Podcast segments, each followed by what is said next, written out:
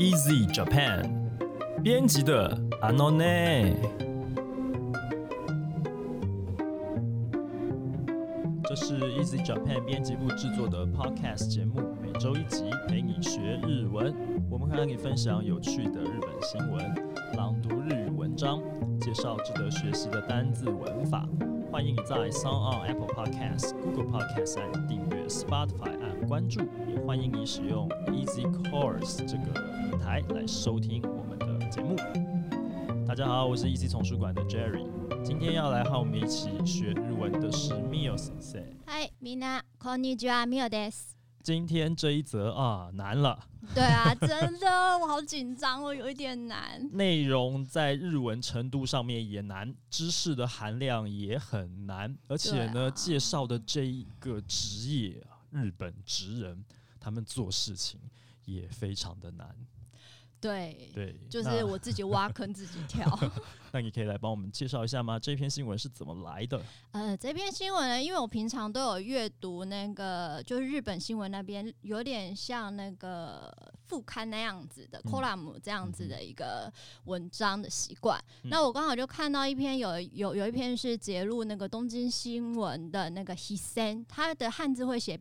笔洗，嗯然后其实他这一篇是我揭露出来的。那他是它是是其实是作者呢，呃，他在陈述说，呃，希望就是呃，把这些职人、这些无形的文化财能够登录到世界的文化财里面。然后他其实在讲这个，那里面就提到日本职人嘛，霓虹 shokunin 这件事情。那还有特别提到说，啊，那日本职人是怎么样子的一个，就就就比如说是怎么样的东西呢？是具有什么样的性格呢？是嗯他一开始马上就提到了一位日本的文学家已经作古了的，他有一个作品，这个作品叫《五重塔》，是不是？对是，那详细的内容我们就请 Mio 先生先帮我们念一下日文的部分。好的，好，コーダロハンの五重の塔は塔の不審をめぐる二人の大工職人の話で当時の職人敵が伺えます。 信田路办的《五重塔》这部小说应该是小说，对好，它小说围绕着两位修佛塔的工匠，哈，在讲的是他们两个人的故事。那从这个小说的内容，也可以看到当时的这些工匠他们的性格跟他们的样貌。はい。手は抜かない。どんなに時間がかかっても丁寧に仕上げます。強いこだわりと自分がこしらえたものに対する一と誇りです。 建造物、木工、かかやぶき、漆生産、畳製作など17件の技術、いずれも職人たちの苦労と進歩によって現代にまで伝えてきた技です。それが世界から認められました。不偷工减料，不管花多少时间，都会非常细腻的去完成他们的工作，拥有独到的品味，还有自己自身呢对作品的坚持与骄傲。木造还有这个毛器建筑的维修啊，漆器的生产，还有叠席，就是榻榻米啊这个制作，一共有十七种传统的技术。这每一项呢，都仰赖着工匠们的汗水、泪水啊，传承到现代啊，这个是世界公认的顶尖的技术。这边我想先讲一下好，这个，它里面有一个毛器，诶，这好难哦。这个毛器哈，呃，如果你有去京都，哦、你应该知道有一个，好像好像我看好像美山町。美山町那边有一整个村子，全部都是这种毛器。你你可以 Google 一下美山，就是超美丽的山的那嗯美山，它的毛器长怎么样？其实远看有点像有点像御饭团那个样子，可是近看你就发现它的屋顶非常的这个长，然后看起来毛茸茸的，那是用茅草做成的。那这个是毛器这个器的写法啊，呃，日文汉字其实跟中文其实同一个字，就是草字头，然后一个口下面一个耳朵的耳。好，这个东西的维修其实很了不起。好像目前看到世界各地的建筑，好像只有这个地方才有这种独特的这种茅草屋。比亚嘛，哎，对对对就美山亭。对，然后另外这个我们讲到叠席，刚刚有讲到就榻榻米了哦，嗯因为其实讲叠席，现在咱台湾人，然后我们在下面叠叠席下面，哦，就直接讲榻榻米大概都摘了哈，所以其实我觉得 对，有的时候就是日文 直接讲日文跟台语就是 混在一起这样子。对，那这些都是很了不起的东西。漆器我不晓得各位有没有这个认知，就一层一层，对，一层一层的这个上漆上漆，然后去做的，就这个很很了不起。这个都是需要耐心啊，需要这个很细腻的这个手法啊，去一步一步把它完成的。包括他前面也讲到这个木造的这个建筑物是的，啊，这是非常了不起，这是他们的职人精神。是的。好，下面还有一段日文。好，職人さんといえば控えめで自慢など野暮と考えるような人たちなのかもしれないが、それも伝統を守る役に立ちます。他这边讲到的是工匠，就这样子，就是这些职人啊，他们的个性也许是比较内敛的，比较矜持的，他们比较呃，讲难听一点，就是社交能力吧，哈，就是他对于这个世俗的应对，他们其实就是不善言辞啦。哇，竟还蛮恭维啊那啦。啊，但是呢，也就是因为这样，他们才能够哈很沉静的，他不要受到外界干扰的，坚守他们的传统，去在他们的职业上面去尽心尽力。大概是这样的意思啊。呃，我的翻译有时候会有点超译，不会不会不会啊、呃，这个我没办法，因为我不太习惯，就是每一个字就去对应它，去讲它那个意思，不然这样讲出来那个其实就有点不太像是中文，所以我会大概就是颠倒一下这样子，哎，请大家多多包涵这样。因为其实像我的刚才的日文里面，就是第就是他在第二段 “kuro do simbo” 这个其实也很难翻译。嗯嗯，然后其实觉得就整体就以文脉来看的话，我觉得用泪水跟汗水的话，可能会比较是是是比，较好。有血有泪，对，有血有 泪。呃，好，那这边呢，其实前面刚刚就提到了这个，我们来补充一些小知识好了哈。嗯，这个信田路伴这位小说家，哦，你看他这个生卒年月日是一八六七年到一九四七年，哦，这一位小说家，是他写的这五重塔，是不是？对啊，这个五其实五重塔在日本各地都有五重塔，就是对听众朋友有兴趣的话，可以就是 Google 一下，马上就出来很多。京都就有好像很多个五重塔，那五重塔看起来其实就都一个样，各地的五重塔长得都一个样，就是五，你就想象就五层，就是五个屋顶叠在一起那个高高的那个东西。，对，那东市的五重塔，应该很多听众朋友或者是喜欢日本的朋友们呢，都曾经去过东市，那边有一个五重塔。嗯，是京都的东寺，对不对？对，就是京都南方的东嗯市。哼嗯那其实，但是呢，信田路办的这部小说不是以京都东市作为他呃小说的一个呃怎么说仿造对象，嗯，他是以东京古中五重塔作为创作原型。哦，哎、看他小说里面没有提到就是这个塔，但是他的所谓原型就是他他怎么讲，就是他可能是小说可能有杜撰的成分，但是他原本是在影射这个塔的意思，是不是？所以他会说是呃用这个塔为原型，而不是直接点名说是这个塔。这不知道，呃，这不知道，这要看一下研 究哦，就是有关信田路万研究。但我就查的那个就是资料呢，就是嗯他说他其实是以东京古中五重塔。嗯那东京古中五重塔也是一个很有趣的五重塔，哦因为呢。如果听众朋友呢，在呃疫情结束之后，想要去呃呃观览一下什么是古中五重塔的时候，嗯很可惜的是，它现在已经不存在了。啊，已经没了，对啊，已经没啦。为什么？而且它在西元一九五七年就没了。一九五七年，一九五七年有发生什么重要的事情吗？因为如果说一九四零年代，也许是二战可能被轰炸还是什么，不知道。哎、可是东京好像也没有被盟军轰炸，不晓得。所以他是怎样？他是干嘛？挥这是袖处啊？这是一个八卦，他哦就是说 有一对情侣啊殉情，所以呢 就连同了这座塔呢一起被烧毁了。殉情，对，不伦殉情侣情跑到五重塔里面去殉情，就自焚，后来一起连塔都都烧毁。情侣跑去自焚，把塔烧掉。对，这塔不是佛寺的塔吗？可是大家可以进去啊，这众目睽睽之下，他就是在外面，没有没有，他啊是在外面，哦。他不是在塔里面，他在外面，哦。然后他就是不伦脸。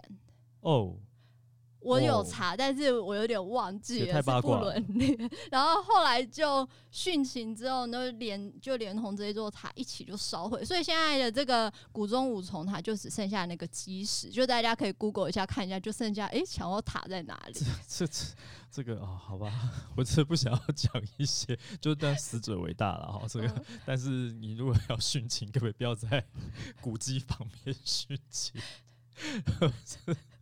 对不起，有点失控。好，我们先不要讲这个，嗯 先不要讲这个了。嗯，总，而言之，这个小说里面提到这个塔现在已经没有了，对，还没有了。可是它留了留了五个基石在那里吗？还是说要是五个基石吗？其实我看照片有点看不太清楚、哎，就是他地基那个地基留在那。塔只有一个啊，因为它是叠搭上去的。呃，对，反正他就是把那个塔的原址的那个地基留在那边，让大家知道，在一九五七年之前，它曾经有一座 座塔塔，那后来有一对情侣在这里自焚殉情，然后我就遭遭到这个池鱼之殃，对就烧掉了。对。其实大家有兴趣可以去查一去下，去看一下，还蛮有趣的。太奇怪了，这个好，这个今天这个拜官野史我们跳过吧，我们直接来看一下这个日文比较难，呃，比较难一点，所以这一次差不多就是从 N 三到 N 一程度所以你各自挑了从 N 三，N 三到挑 N- 一个 N ，N 二到二挑 N 一个一呃，N 一各有一个挑两个。都是单字吗？呃，是表现，然后 N 一是单字。好，那我们就先看第一个吧。N 三的这个是何々に役に立つ，就是对什么有用。例如呢，現役東大生100人に聞いた勉強に役に立つアニメと 漫画はこれだ。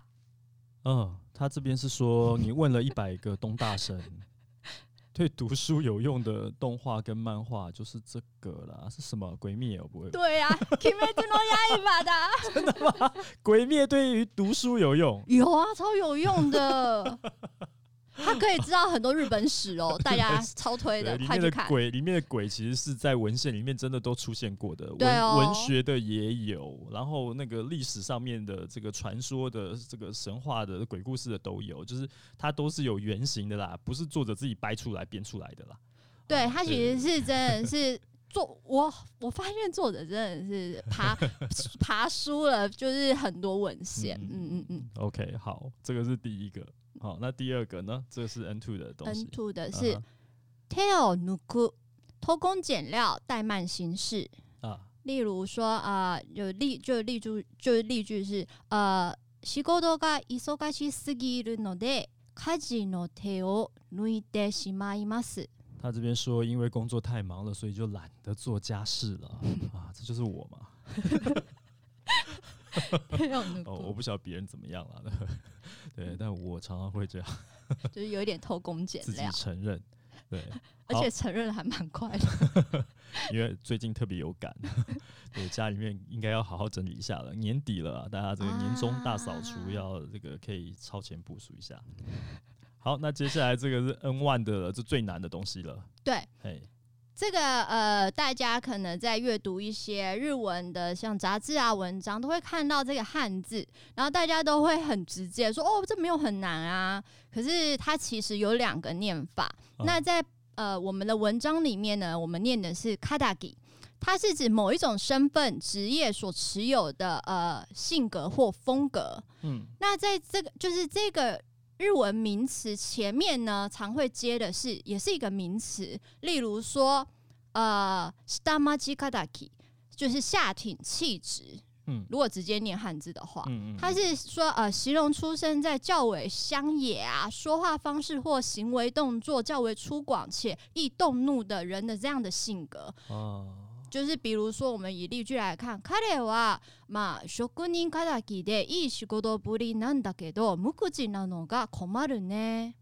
啊，你这个例句为什么不是用下挺气质去编，你是啊用职人气质？他的、我这边就是说哦，哦工匠精神，因为我照你这样讲下来，我以为你接下来的例句会用下挺气质来讲，但是你刚刚讲的那句例句，它其实说的是他颇具有这个职人的精神、 工匠的精神，工作呢认真又可靠，可惜呢就是比较呃不善言辞、沉默寡言这样。这是这个你的例句是这个意思，对啊，对。哎、我这样有点可达呀、欸呃。就是我的那个我其实是用我们那个啊文章里面的那个嗯嗯 shokunin 哦，对对对，哦，来你是从那个对对内文对对对但你这边举一个下挺气质，哦，对啊，就是 不好意思，有点欸跳，有有点跳痛。哦，好好，OK，好。那除了刚刚这个意思之外，气质这两个汉字哦，是还的。有什么别的意思？我要特别呢跟大家呃介绍一下“气质”这个日文汉字，除了可以念作 k a d a k i 以外呢，还可以念作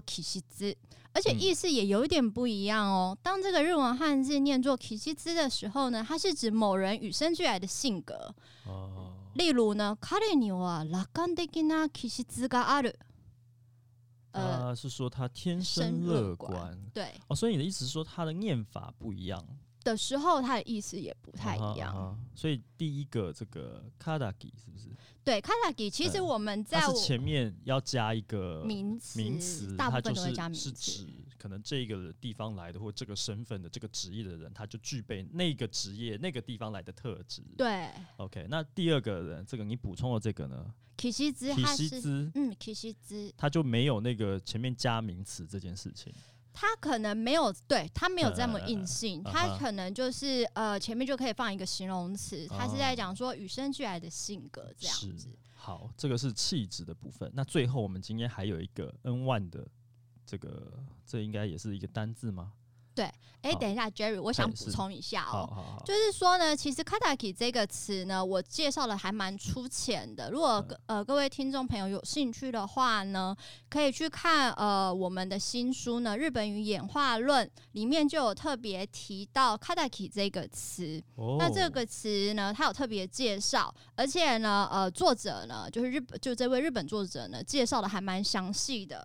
那这个词的呃语，就是语言的由来呢，是从江户时代开始哦。嗯哼，在我们的《日本语言化论》这本书第几页的地方有提到？哦、在一百五十七页一百五十七页这地方有针对气质，对，呃、有一个很详细的论述。